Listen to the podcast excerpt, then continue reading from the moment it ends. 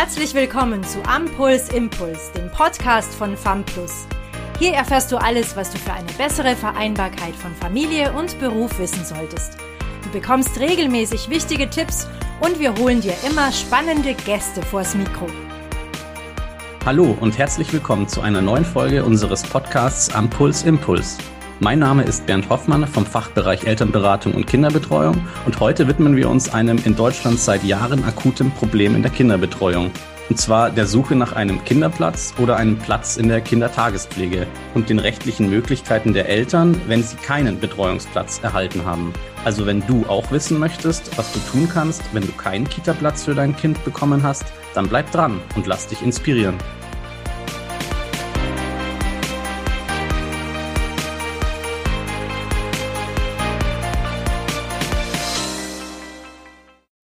Jeder, der schon selbst in der glücklichen Lage ist, bereits einen Kita-Platz für sein Kind ergattert zu haben, weiß, wie langwierig und schwierig dieser Prozess sein kann. Oftmals sind die Wartezeiten vor allem in den Metropolregionen in Deutschland besonders hoch. Und manchmal kommt es auch vor, dass Familien keinen Kita-Platz bekommen, weil schlicht und ergreifend zu wenig Betreuungsplätze zur Verfügung stehen. Dieses Problem hören wir in unseren Beratungsgesprächen immer öfter. Und deshalb freue ich mich sehr, dass wir heute dieses Thema gemeinsam mit unserem Fachanwalt Dirk Feiertag über Videokonferenz beleuchten und Möglichkeiten besprechen, um Kinderbetreuungsansprüche durchzusetzen. Hallo, Herr Feiertag. Hallo, Herr Hoffmann.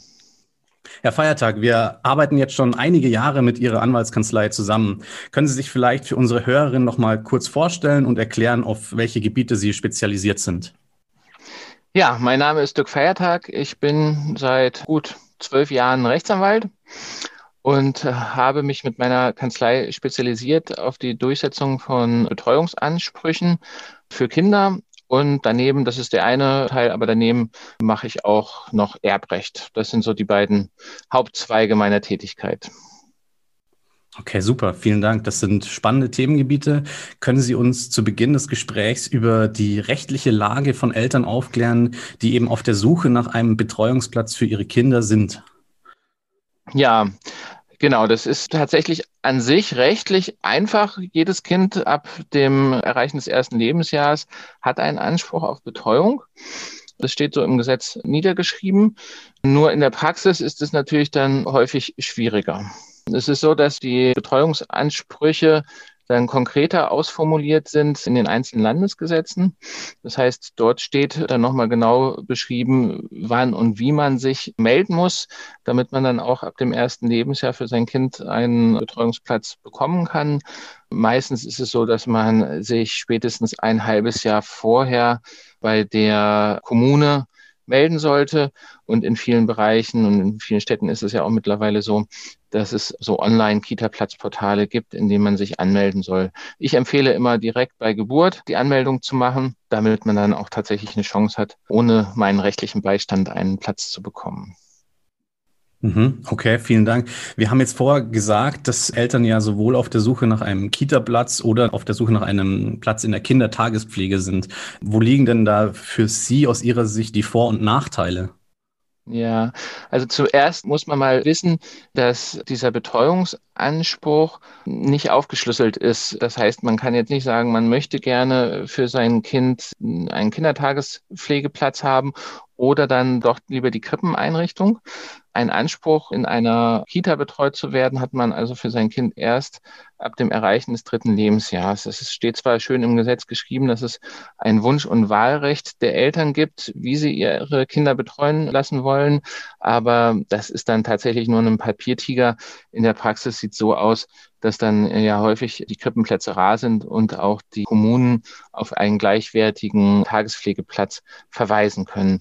In der Praxis gibt es natürlich gravierende Unterschiede. In der Kindertagespflege ist es so, dass die meisten Landesgesetze vorschreiben, dass maximal fünf Kinder mitbetreut werden. Das heißt, das Ganze findet in einem familiären Rahmen auch häufig zu Hause oder in separaten Wohnungen der Tagespflegepersonen statt. Und die Kinder haben natürlich auch nur eine Bezugsperson, die Tagespflegerin oder den Tagespfleger. Von der Ausbildung her gibt es auch gravierende Unterschiede. Erzieherinnen und Erzieher haben ja dann mittlerweile auch eine sehr, sehr gute Ausbildung, die lange begleitet wird. Und die Kindertagespflege, da ist es tatsächlich so, dass man innerhalb von zwei Wochen mit einem Kurs auch als Kindertagespfleger, als Kindertagespflegerin zugelassen werden kann. Das heißt, auf der einen Seite steht diese professionelle Einrichtung, die dann aber auch relativ groß ist und nicht so familiär. Und auf der anderen Seite steht dann diese Betreuung, die häufig von Laien erfolgt, die da aber dann auch diesen familiären Charakter hat. Mhm, verstehe. Also es hat beides seine Vor- und Nachteile, wobei ich vermute, dass vor allem in der Kindertagespflege Plätze ja leichter zu ergattern sind für die Eltern. Was ist jetzt aber der Fall? Also was können denn Eltern wirklich tun, wenn sie jetzt sowohl in der Kita als auch in der Kindertagespflege keinen Platz bekommen? Wie sollten da Eltern vorgehen? Mhm. Ja, als erstes sollten Sie sich natürlich selbst oder auch über FAMPLUS dann bemühen, weil FAMPLUS leistet ja hier große Hilfestellung, die Kitas und auch die Tagespflegepersonen selbst anzusprechen. Und wenn das dann nicht hilft, dann sollten Sie frühzeitig tatsächlich auch Kontakt mit uns Juristen aufnehmen. Das kann eigentlich nicht früh genug passieren. Und wir würden dann in dem ersten Schritt, wenn noch Zeit ist bis zu Betreuungsbeginn, die Kommune anschreiben hier ist auch ganz wichtig zu wissen, dass es nicht so sehr viel bringt, die einzelnen Kitas anzuschreiben, denn verpflichtet sind immer die Kommunen, die Betreuungsplätze zur Verfügung zu stellen. Und Kommune bedeutet in diesem Fall nicht jede Gemeinde, sondern jede Kommune, die das Jugendamt hat. Also in Landkreisen ist es dann immer der Landkreis und in kreisfreien Städten sind das dann die Städte selbst, die wir anschreiben in meiner Praxis habe ich das jetzt in den letzten zehn Jahren tatsächlich erlebt, dass viele Kommunen, viele Jugendämter tatsächlich so Gruppen aufmachen. Das sagen die natürlich nicht in der Breite, aber in der Praxis läuft es schon so ab, dass die Eltern, die sich besonders engagieren und oft auf der Matte stehen, die werden etwas bevorzugt. Die Eltern, die sich anwaltlich vertreten lassen, die kriegen dann doch auch noch eher einen Platz. Und wenn selbst das noch nicht zum Erfolg führt, dann müssen wir tatsächlich, und das ist auch nicht selten, Eilanträge vor den Verwaltungsgerichten stellen. Und da bemühen sich die meisten Kommunen jedenfalls dann doch auch schneller einen Platz zur Verfügung zu stellen. Ja. Und dann hat man natürlich gerade in Metropolregionen, Sie hatten es ja angesprochen, häufig das Problem, dass die Gemeinden wirklich keine Plätze haben. Und dann, selbst wenn sie verurteilt worden sind durch die Verwaltungsgerichte, diese Plätze nicht zur Verfügung stellen. Und in diesen Extremfällen, die selten sind, aber trotzdem auch vorkommen, da müssen wir dann auch Vollstreckungsmaßnahmen und Vollstreckungsanträge einleiten. Aber in meiner ganzen Zeit und in den vielen Fällen, die ich jetzt vertreten habe, haben wir spätestens in dieser Phase es dann doch auch erreicht, dass die Eltern einen Betreuungsplatz für ihr Kind gefunden haben und die Kommune dann einen angeboten hat. Okay, das hört sich ja erstmal super an. Für jemanden, der sich jetzt mit der Thematik nicht so gut auskennt, aber auch ehrlich gesagt ein bisschen langwierig. Können Sie vielleicht nochmal auf das Thema Fristen und wie lang so ein Prozess dann wirklich dauert eingehen und ähm, vielleicht auch, was die Eltern dann äh, zu beachten haben, welche Kosten auf sie zukommen? Alle solche Themen sind, denke ich, auch noch interessant. Ja, das stimmt. Also die erste Empfehlung ganz klar schon mit Geburt den Betreuungsbedarf anmelden und zwar nicht nur bei den Kitas, sondern auch direkt bei den Landkreisen oder bei den kreisfreien Städten. Aber spätestens sechs Monate vor Betreuungsbeginn sollte man, um auf Nummer sicher zu gehen, diesen Anspruch auch bei der Kommune angemeldet haben, also bei dem Landkreis oder halt bei der kreisfreien Stadt. Dann ist es so, dass man in so einer Zwischenphase ist. In diesem halben Jahr, die Eltern wollen ja auch eine Planungssicherheit haben. Sie müssen wissen, wie geht es im Job weiter. Aber juristisch hat man da einen gewissen Stillstand. Ja. Und in dem Fall entscheiden sich tatsächlich viele Eltern, uns Juristen erstmal zu beauftragen, dass wir die Gemeinde, dass wir die Stadt anschreiben, um dann schon einen Erfolg zu haben, was tatsächlich auch häufig funktioniert. Rechtlich kann ich aber noch keine Eilanträge stellen, weil diese Eilanträge bedürfen immer eines Eilbedürfnis. Und die Rechtsprechung hat leider in vielen Entscheidungen herausgearbeitet, dass dieses Rechtsschutzbedürfnis, dieses Eilbedürfnis erst zwei Monate vor Betreuungsbeginn besteht. Das heißt, so spätestens drei Monate vor Betreuungsbeginn sollte man sich mit der Anwältin, mit dem Anwalt schon mal darüber beraten, wie man den Eilantrag vorbereitet. Dazu müssen die Eltern eidesstattliche Versicherungen abgeben. Diese eidesstattlichen Versicherungen bereite ich für meine Mandanten und Mandanten vor. Und dann zwei Monate vor Betreuungsbeginn, spätestens wenn da die Gemeinde keinen Platz angeboten hat, stellen wir dann diesen Eilantrag beim Verwaltungsgericht Normalerweise sollten diese Eilanträge umgehend entschieden werden. In der Praxis ist es leider häufig auch so, dass die Verwaltungsgerichte überlastet sind und dann wird es nach hinten hin manchmal eng mit den zwei Monaten. Häufig klappt es, aber manchmal wird es tatsächlich auch da eng. Das ist ein Problem, was wir aber auch juristisch nicht so ganz lösen können. Ich sage immer, ich schaffe es jeder Familie einen Betreuungsplatz zu erstreiten, manchmal allerdings nicht zu dem gewünschten Betreuungsbeginn, sondern vielleicht zwei, drei Wochen später, mal sind es auch ein oder zwei Monate später. Aber bisher haben wir es immer geschafft, dann doch auch einen Betreuungsplatz zu erstreiten, auch wenn es mit dieser zeitlichen Verzögerung ist. Wichtig ist dieser Eilantrag auch aus einem anderen Grund, denn wenn die Gemeinde das nicht schafft, dann pünktlich diesen Platz zur Verfügung zu stellen, entstehen ja auch erhebliche Kosten für die Eltern. Das heißt, ein Elternteil bleibt äh, dann zu Hause, muss für die Betreuung einstehen und kann dann nicht arbeiten gehen und es entsteht ein Lohnausfall. Und dieser Lohnausfall, der kann auch tatsächlich ersetzt werden und wird auch ersetzt von den Gemeinden. Dafür ist es aber auch wichtig, dass wir rechtzeitig diesen Eilantrag gestellt haben. Erst ab Eilantragstellung können wir tatsächlich dann dieses Geld erstattet verlangen. Rechtlich halte ich das zwar für zweifelhaft, aber das Oberlandesgericht in Lüneburg hat leider in einem Fall so entschieden. Und da beziehen sich natürlich jetzt auch die anderen Gerichte darauf. Mhm. Okay, aber das hört sich ja schon mal gut an. Also ist die Erfolgsaussicht überhaupt, einen Betreuungsplatz zu bekommen, wenn man diesen rechtlich einklagt, schon durchaus gegeben? Wie viele Betreuungsstunden können die Eltern jetzt für ihr Kind einklagen? Also ist es in verschiedenen Altersgruppen unterschiedlich oder ist es immer eine feste Anzahl an Betreuungsstunden? Wie ist da der Sachverhalt? Ja, das ist in der Tat etwas kurios, denn die Rechtsprechung sagt, wenn beide Eltern Vollzeit arbeiten, können maximal neun Stundenplätze erstritten werden. Das heißt, von montags bis freitags werktäglich kann also eine Betreuung von neun Stunden durchgesetzt werden. Und nun gibt es eine kleine Formulierung, weil sie etwas älter ist, für die über dreijährigen Kinder, die das nicht so klar formuliert. Und da sagen tatsächlich jetzt auch unterschiedlich die Oberverwaltungsgerichte entweder ja, es gibt auch einen Anspruch auf neun Stunden. Das ist zum Beispiel in der Rechtsprechung des OVG Bautzens aus Sachsen der Fall. Aber andere Oberverwaltungsgerichte beziehungsweise Verwaltungsgerichtshöfe, das ist gleichbedeutend, haben bloß eine andere Bezeichnung, sagen dann nein, es gibt nur Halbtagesplätze und das sind dann maximal fünf Stundenplätze. Das ist vor allen Dingen in westdeutschen Bundesländern der Fall. Dass es da so eine große Diskrepanz gibt, liegt einfach an der Tatsache, dass wir in diesen Eilverfahren immer in der zweiten Instanz bei diesen Oberverwaltungsgerichten landen und nie zum Bundesverwaltungsgericht gehen können. Das geht also nur für Hauptsacheklagen.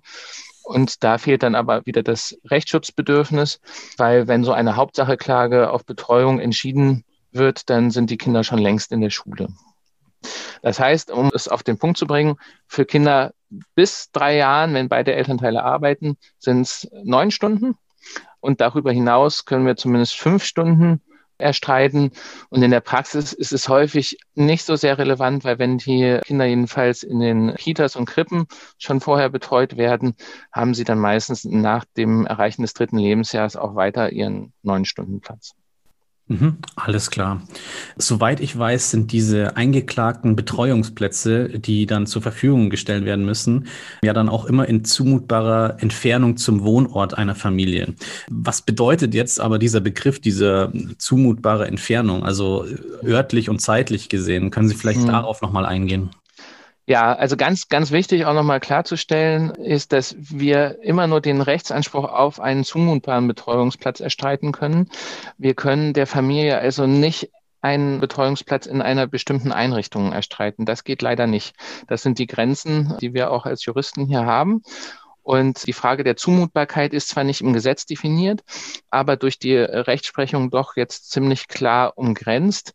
Und da ist vor allen Dingen die Frage der örtlichen Entfernung immer wieder umstritten gewesen. Aber mittlerweile ist es doch ziemlich klar, dass diese Betreuungsplätze maximal eine halbe Stunde von Haustür zu Haustür, also Haustür der Wohnung, Haustür des Kindergartens entfernt sein dürfen. Ja, das heißt, ist es länger, ist dieser Platz nicht zumutbar und da können wir dann auch eine andere Betreuungsmöglichkeit weiterhin erstreiten.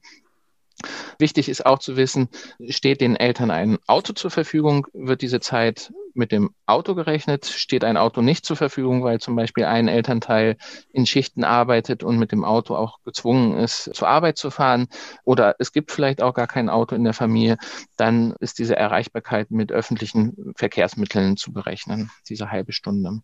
Okay, das bedeutet also, dass vom Gericht her auch eine Entscheidung getroffen werden könnte, dass der Betreuungsplatz durchaus in einem anderen Stadtteil liegen könnte, wenn er eben maximal 30 Minuten entfernt ist.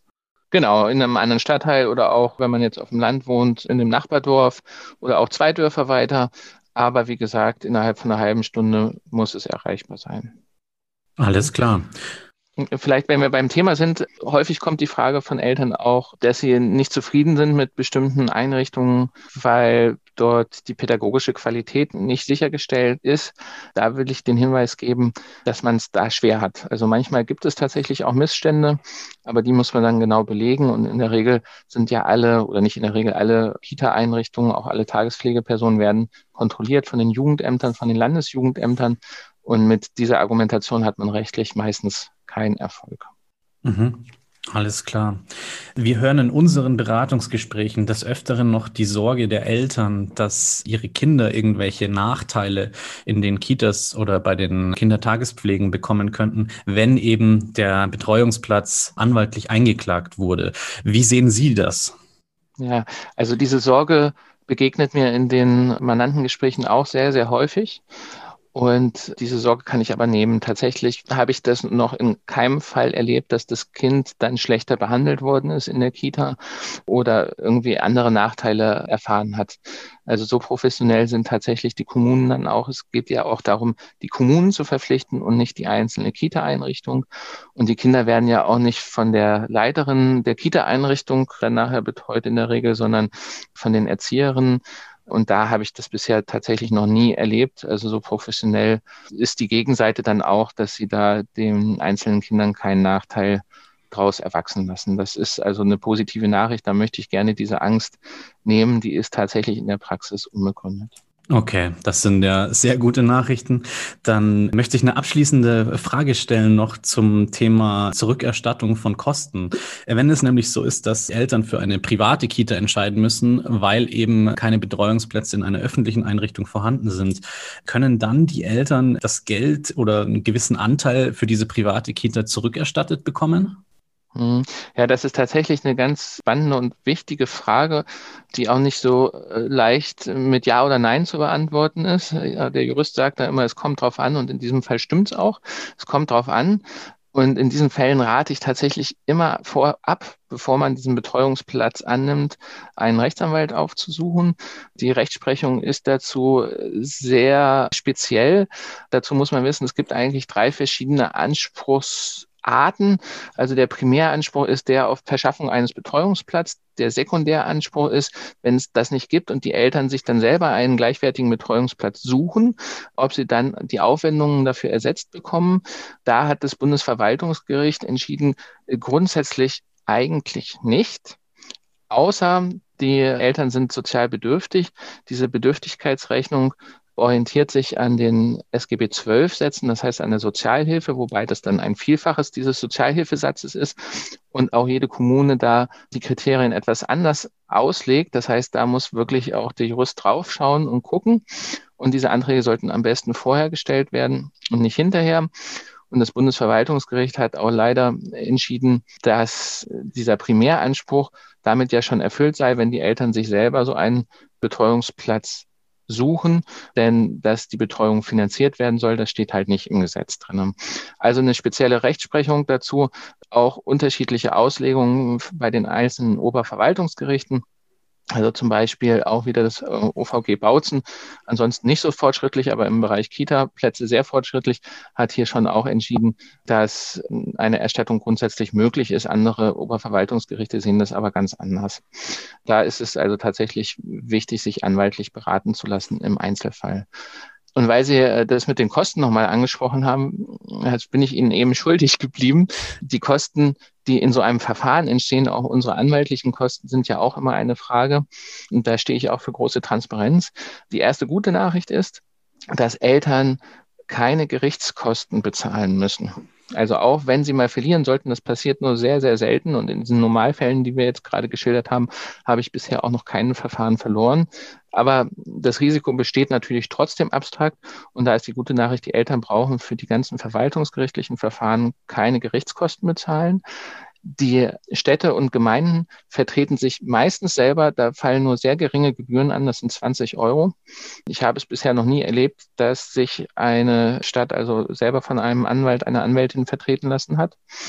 Das heißt, das Kostenrisiko besteht vor allen Dingen in den Kosten für die Beauftragung der Anwälte, also für meine Beauftragung.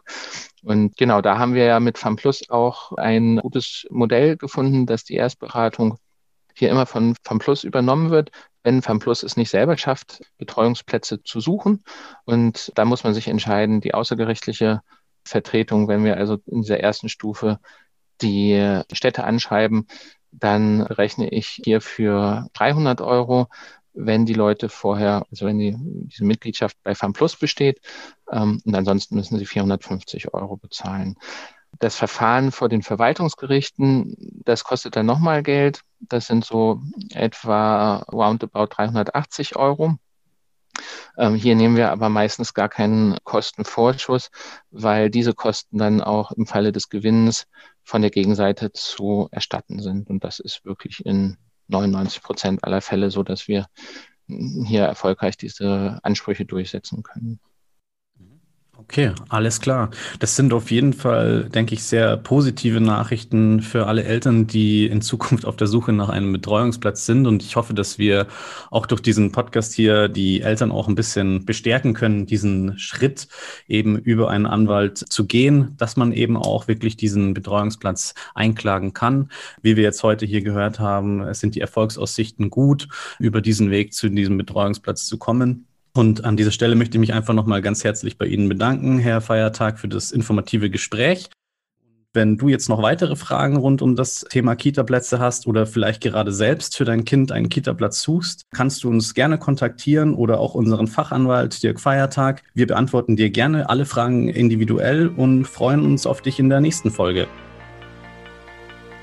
Danke, dass du bei diesem Podcast dabei warst. Wenn du weiter am Puls bleiben möchtest, schau auch gerne mal auf unserer Homepage vorbei www.famplus.de. Wir freuen uns, dich in der nächsten Folge wieder begrüßen zu dürfen. Bis dahin wünschen wir dir alles Gute.